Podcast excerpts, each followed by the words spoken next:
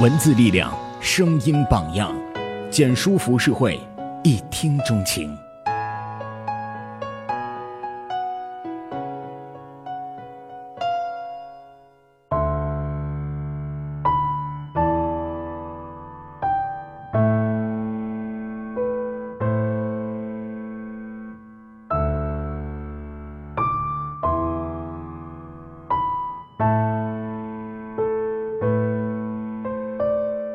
父亲的背影，瘦削而单薄，平凡而坚韧。你曾辉煌过，也曾经历惨痛的际遇，但你仍以你独有的方式坚强的活着。即使是在康复后，经历周遭的调侃和嘲讽。我的老家在苏南乡下一个小村子里，从家步行到公路有点远。每次去公路上乘车，总是要借助些交通工具。我总是会想起那一次，我坐在破旧的三轮车上，父亲吃力地蹬着车送我去公路上坐车的那一幕。想起时，总是会心里一阵酸楚。那天一路上，我背对着坐在车后和父亲说话时，他由于一直用力骑车。说话声显得很局促，很气喘。很多次我都不忍心让他说话，只是时不时地叮嘱他说：“老爸，咱们这边汽车司机开车都比较野蛮，不太守规矩。我不常在家，你只能自己照顾自己。以后你一个人骑车到公路上，要遵守交通规则，要在路边的自行车道上骑车。”不要骑在中间的汽车行驶车道上，这样不安全，知道吗？我陆陆续续唠叨了几遍这样的话，父亲也一直说：“嗯，我知道的，我自己注意安全的。”也许很多人看到这样的对白，会觉得有点费解，会觉得我和我父亲的身份似乎弄反了。但其实这些年，我们一直是以这样的角色相处的，而这一切都源于那一场车祸。父亲四十四岁那年出了一场大车祸，脑部重创，身体多处骨折，最终死里逃生。那年我刚满二十岁，一切都来得太突然。对于我和父亲来说，都没有足够的思想准备和能力面对这一切的变故。他康复之后，导致了一系列的创伤后遗症。我们也没有经济能力请心理医生给他疏导。他整个人变得自闭、孤僻，不肯与人接触。他无法接受自己残缺的身体和迟钝的大脑，无法接受自己失去经济能力。整个人变得很自卑，动不动就会大发脾气，迁怒到我和母亲身上。而我那个时候也已经无力改变现状，总是无奈的和母亲两个人一起偷偷的哭。家里的顶梁柱一夜之间倒下了，我和母亲都变成了缺失依赖的人。面对经济的窘迫和亲人邻居的歧视和嘲讽。我们都感受到了前所未有的压力和痛苦。我很清楚的记得，那时候每一天，我都是咬着牙，靠着自己的信念来鼓励自己，支撑自己，坚强的活下去。我一直告诉自己和母亲说，我们只有坚强的活下去，才能看到希望。这样的痛苦持续到我工作之后。才逐渐有了缓和。渐渐的，在潜移默化之中，和父亲相处的时候发生了微妙的变化。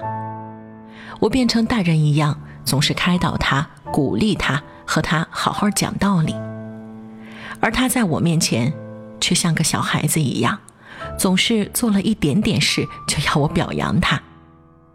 慢慢的，我真的把他当成了孩子一样哄着。遇到事儿的时候，总是会问我怎么办。对我的依赖似乎也在一点点的积累。很多时候，我都觉得，也许他需要的只是我可以给他内心安定的感觉，让他感受到多一点安全感和自信心。一路颠簸了二十几分钟之后，父亲才把我送到公路上等车。下车后，看到他呼哧呼哧的大声喘气儿的样子，心里顿时觉得有极度的罪恶感和愧疚感，觉得是自己让他受累了。一时之间，我竟几度哽咽到无语凝噎，感觉自己的喉咙就像是被人锁住了，无法自由呼吸一般。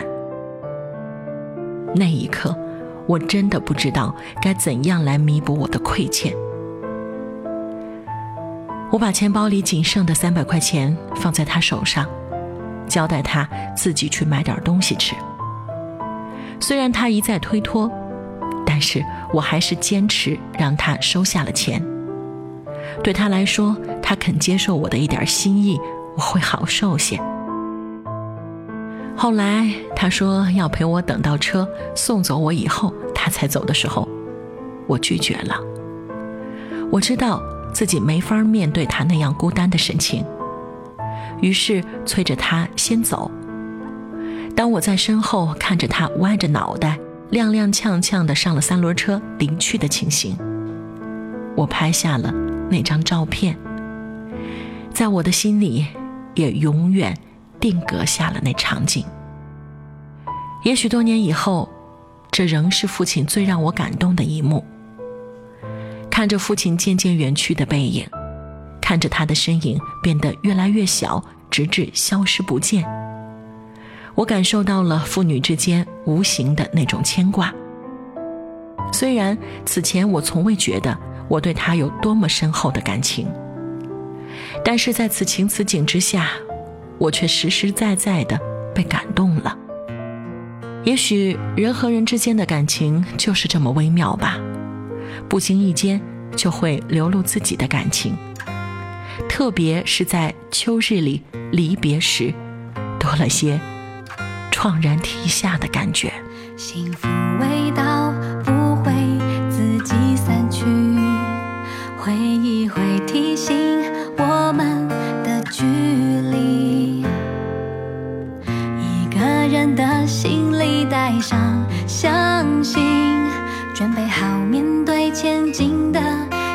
see.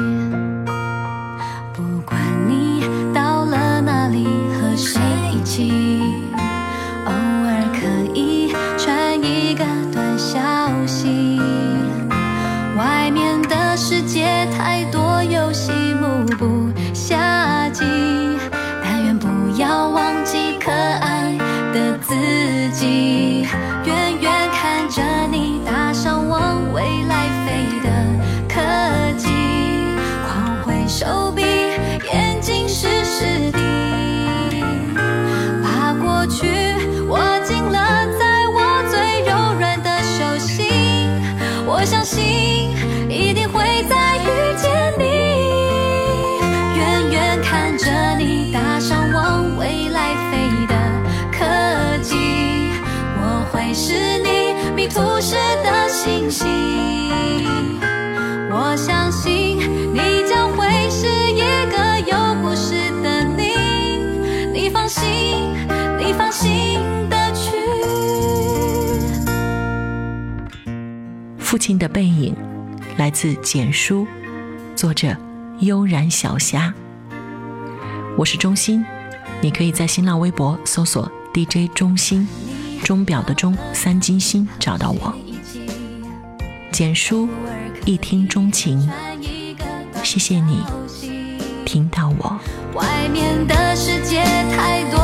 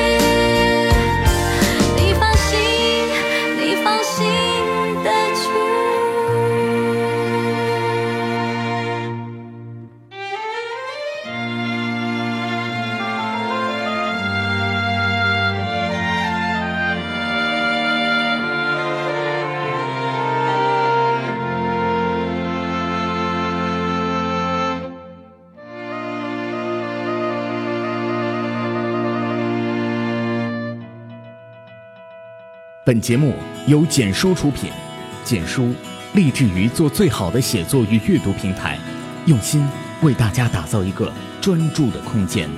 更多故事，请登录官网 tripw 简书 .com。